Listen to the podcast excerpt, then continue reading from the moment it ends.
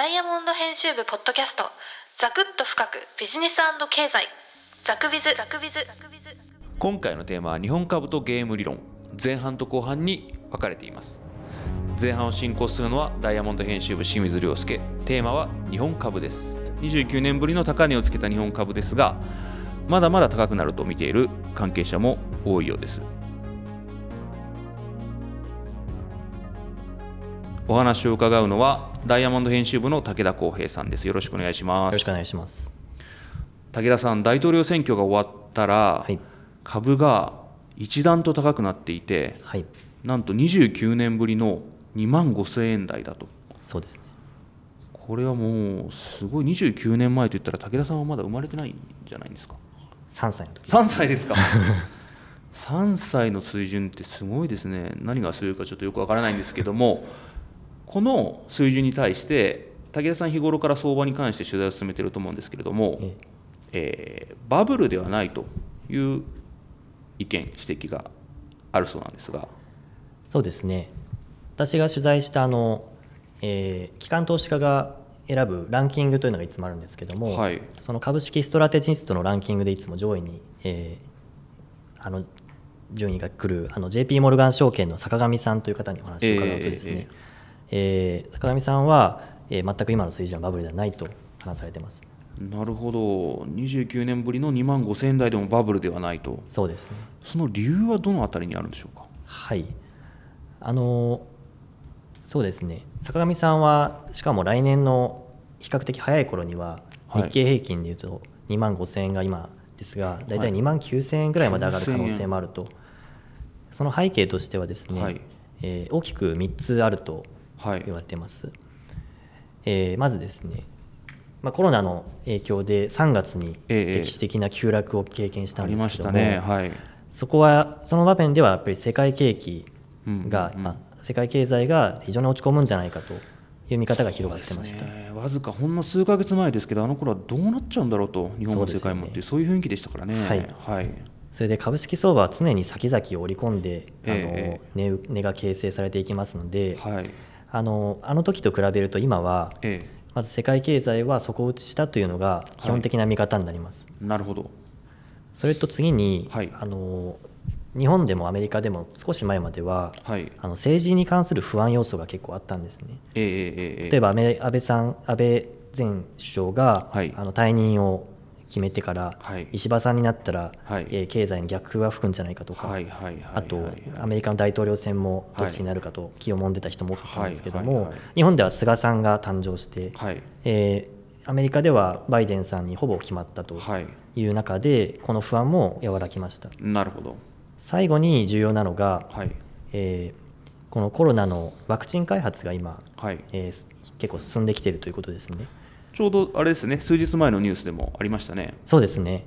あのファイザーアメリカの製薬会社の大手のはい。ファイザーが、はい。あのドイツの会社と進めている、えーワクチンがですねそえ。えの治験で高い予防性を示したとうんうんうんいうニュースが、うん。えーこの10日の大幅なアメリカあ失礼しました。9日のアメリカ市場の大幅な株高につながったというのがあります。なるほど。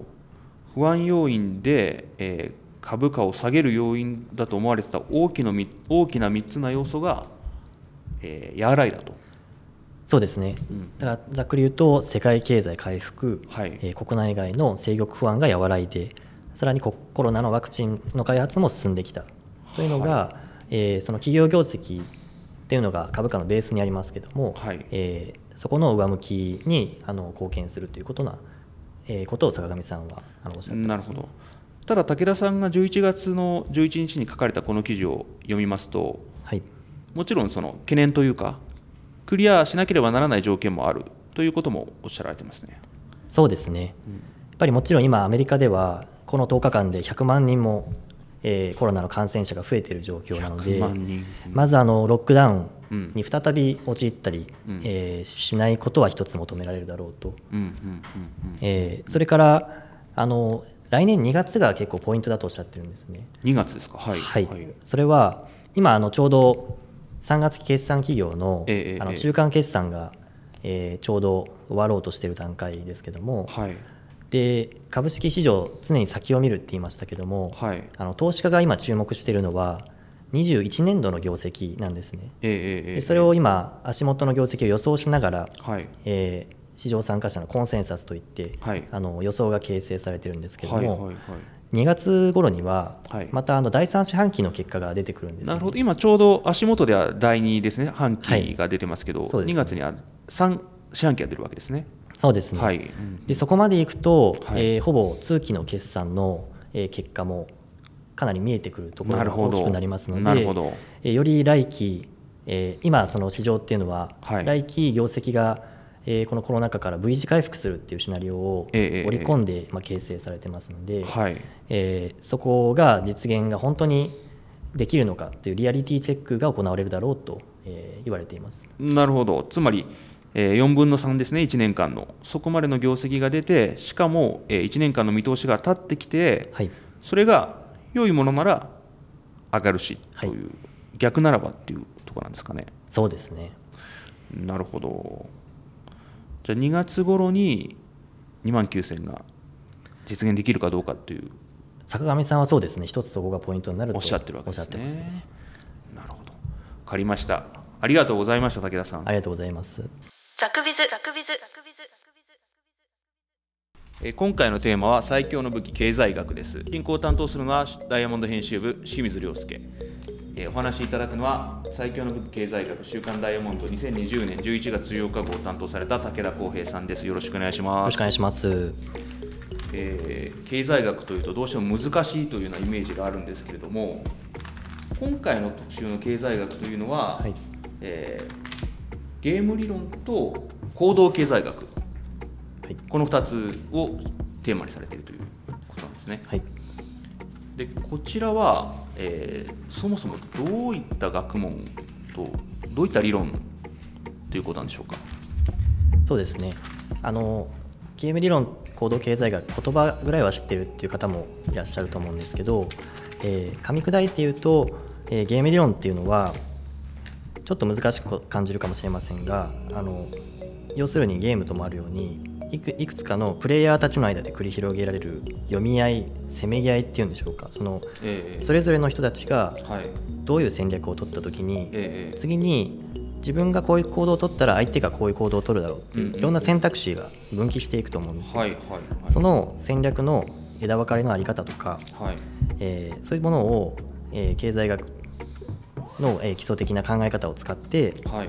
えー分析するもので結構企業の戦略なんかでも幅広く使われているものですゲーム理論っていうのは大体どれぐらい前からある考え方なんでしょうか？そうですね、えー例えば今年ノーベル経済学賞を受賞したあのスタンフォード大学のロバート・ウィルソン名誉教授にはい。今回、えーここにもオンラインで取材することができたんですけども、はいであのウィルソンさんはあのこのゲーム理論の基礎のところを築いた功績が認められたこともあってはい受賞しまして、はい。えー彼は1960年代ぐらいから研究を行っていたとなるほどえー言っていました皆さんがあの有名な例で言うと、えー94年にノーベル経済学賞を受賞したジョン・ナッシュという方はしたことがあるかもしれませんはい。あのビューティフル・マインドっていう映画になあのねのモデルになった方で、はい。えーこれで興味を持った方もいらっしゃるかもしれませんが実はこの主人公の方はこの後離婚されてるっていう ねあの映画では仲睦まじく描かれていましたが確かそこだけは妙に記憶に 残ってるんですけれどね。あのナッシュなんですね。そうです。へえあの60年代から研究されている方が今ノーベル賞を取ったってことは比較的学問の中で新しい分野という理解でよろしいんでしょうかね。そう言えると思います。うんうん。で特にこの、あの四半世紀この20何年か見ると、はい。あのノーベル経済学賞の中で、うん。この10回以上は、えーゲーム理論関連の方が受賞しているということであそうなんですか。この特に20年ぐらいで発展が目覚ましいのかなとも言えると思います。いわゆる古典的な経済学の分野ではカバーできない部分をカバーしているという。そうですね。あのそのアカデミックな見方からしても、えーとあのそうですね。ゲーム理論はよりその現実に近い状況を扱うというのが一つ大きな特徴と言われていて、うんあのそうですね。実際に企業で起こっていること社会で、えーはい。実用化するにはどうしたらいいかっていうのを、えー実際の理論に当てはめやすい理論と言われているということは、えー覚えていただいていいと思います。つまり古典的な経済学に比べて実際のビジネスに応用できるそれがゲーム理論ざっくりとそう言っていいと思います。なるほど。だからこそ今ビジネスパーソンが身につけるべき分野だと。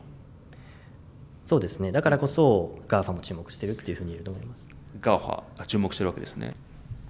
武田さん今回の特集でははい。名だたるノーベル賞受賞者の学者に直接インタビューをされたわけですね。そうですね。オンラインで取材しました。なるほど。な何名ぐらいの方にされたわけですか？はい、あの今年ノーベル経済学賞を受賞したあのスタンフォード大学のロバート・ウィルソンさんと、はい。えー12年に受賞した同じスタンフォードのアルビン・ドスさんにお話聞くことができました。おお2人の方に。はい、英語でやられたわけですか？そうですね。すごいですね。やっぱりこう頭がいいというかどんな人柄の方なんですか？気難しいとかフランクであるとか。ノーベル経済学者の、ね、方に短期間に2人に話聞くっていうのはなかなかないことだと思うんですけれども、そうですね、ラッキーだったんですが、あのちょっと逆に意外感があったのが、はい。まあ、まさに世界的にも、えー学術界であの大御所の方なんですけども、はい。とても2人ともフランクで、特にアルビン・ロスさんが、はい。あのまあ、Zoom で取材をした時に、はい。画面が立ち上がった瞬間なんかすごい背景が揺れてるんですね。はい。なんでかと思ったら、はい。すごい散歩をしながら今喋ってるよっていう話されていてはい。でニコニコしてるんですけども、はい。まあ、しばらく机座ってたからあの散歩をしながらでいいよっていうことでー。結局30分近くずっとこう歩きながらちょっと背景が動くのがずっと気になってしまったんですけどもなるほど。えーですし、まあ、すごく本当にフランクでやっぱりこういう純粋な好奇心とか、思い立ったが吉日じゃないんですが、まあ、そういったあの本当に常識にとらわれない姿勢が改めて天才たりゆえんなのかなと思ったりしたところでした。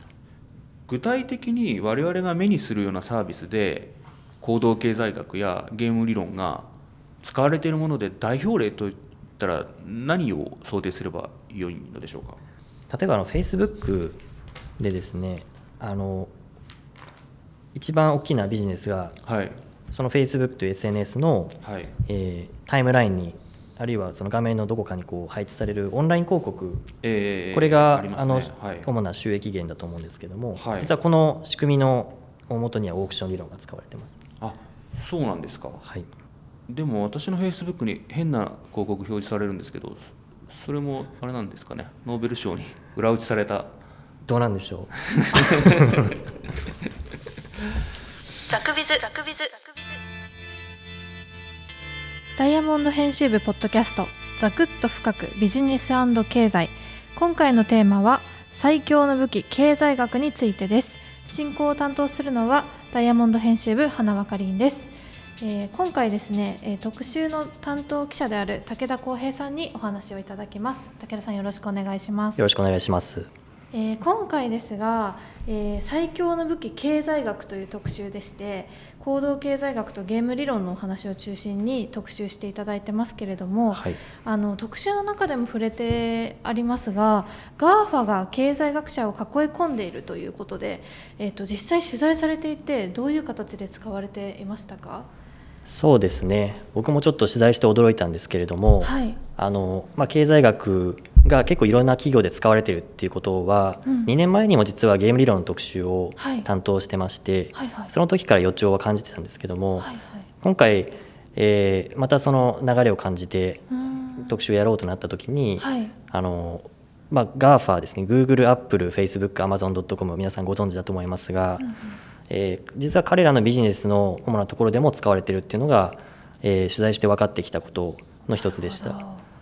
例えば、あごめん。例えばあの、えー皆さんご存知の、えー Google ですけども、うんうん。その一番大きなビジネスが検索連動型広告。はいそうですね。で今回特集で取り上げた日本柱ゲーム理論と行動経済学のはい。うちゲーム理論の中にまた主な柱が2本ありましてはい。オークション理論とマッチング理論っていうんですね。はあなるほでどえーオークション理論というのは今月あ失礼しました、えー10月の、えーノーベル経済学賞の発表で、えー今年、えーロバート・ウィルソンさんと、えーポール・ミルグロムさんが、えー米スタンフォード大学教授の2人が取りましたけども、はい。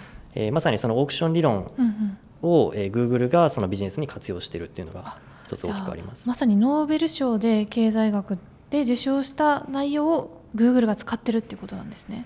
そうですね、うん。あのかなりまあ今は複雑なあの仕組みを取り入れているので、はい。あの単純には言えないんですけども、うんうんうん。えーその根本にはあのオークション理論っていうのが活用されている、これは実はその Facebook もそうでして、あのもうちょっと言うとおちょっと難しく感じるかもしれないんですがあの、はい。なるべく簡単に言うとオークション理論の中にも、うん。えーオークションって皆さんあのサザビーズとか、はい。ヤフーオークションとか、うんうん。まあ、要は値段をこう競り上げていって、はい。はい。誰が勝ち落とせるかっていうのを想像する方が多いと思うんですけど、はい。実はこのオークションっていうのは経済学的にこういろんなパターンを、えー考えることで、うん。いろんな社会とかビジネスに応用することができるんですね。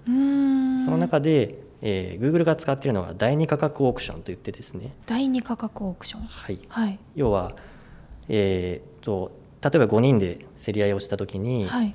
Google の広広告枠、えー検索連動型広告の、うん。えーし見る人が上の方に来る広告の方が、うん。えー価値がそれだけ高くて値段も高いんですけども、はいでそれを例えば5人で5つの枠を競り合う時に、うんうん。えー例えば最初の人が、えー、と1つの枠を100円で競り落としてうんうん。2人目が80円で競り落としたとするとはい。その一番上の価格を提示した人が2つ目の、えー価格である80円で競り落とすっていうのがうんうん。第二価格オークション。なるほどその理論を今回ノーベル賞でも受賞し Google や Facebook でも活用されてるっていうことなんですね。端的に言うとそう言えると思います。なるほど。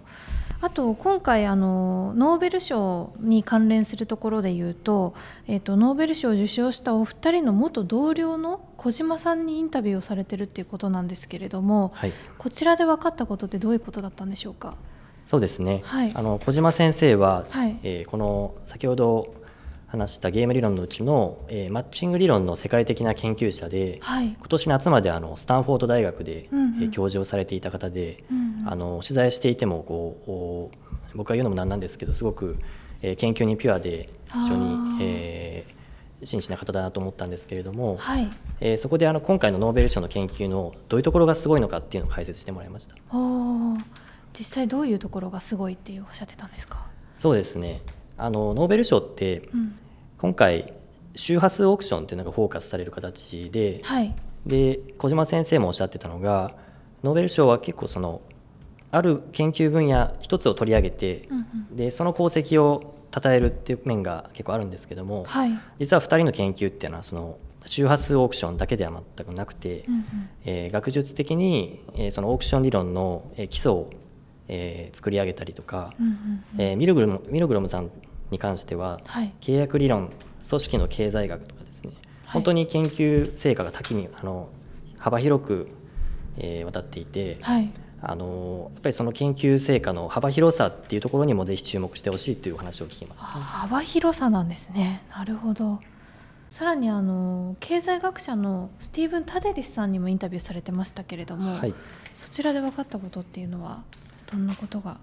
そうですね、はい。あのノーベル経済学賞の受賞者のロバート・ウィルソンさんはい。にもオンラインで取材できたんですけども、はいはい。えよりビジネスへの、えー近いところで働いてた方としてはその、うんうん。えー今ハース経営大学院で教授をされている、はい。えースティーブ・タデリスさん、はい。えー彼はあのアマゾンと、えーオークションサイトの eBay で、うんうん。えーエコノミストとして働いていました。はいはい。で前提としてですねあのあ日本ではあまりその経済学者はいが、あの企業に所属してうんうん。ビジネスに関わってるケースっていうのはまだ少ないんですけども、はい。実はあの最初にお話ししたように、うん。えー、 GAFA はじめタデリスさんのような方が、あのアメリカにはゴロゴロいてアマゾンだと200人ぐらいの今エコノミストがグローバルにいると言われてるんですね。はいはい。その中でタデリスさんがあのインタビューでもおっしゃっていたのはですね、はい、アマゾンではあのフルフィルメントセンターって言って、うんうん。あの独自の受注配送センターがあるんですけどもはい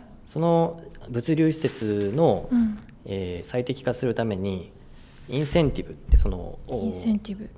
うん。外の、えー販売をしている人との取引を、うん。えー効率的にして、うん。あの彼らがより、えーまあ、うまくその物とお金をやり取りできるような仕組みを考えたり、へえ eBay ではあの eBay モーターズっていう車のサイトがあってですね、はい。そこのサブスクリプションモデルのあの構築を手伝ったりしているというふうにお話しされてます。あなるほど。ザクビズザクビズ。ザクビズ。最後までご視聴いただきありがとうございました。さらに内容を知りたい方はポッドキャストの詳細にあるリンクをクリックお願いいたします。ではまた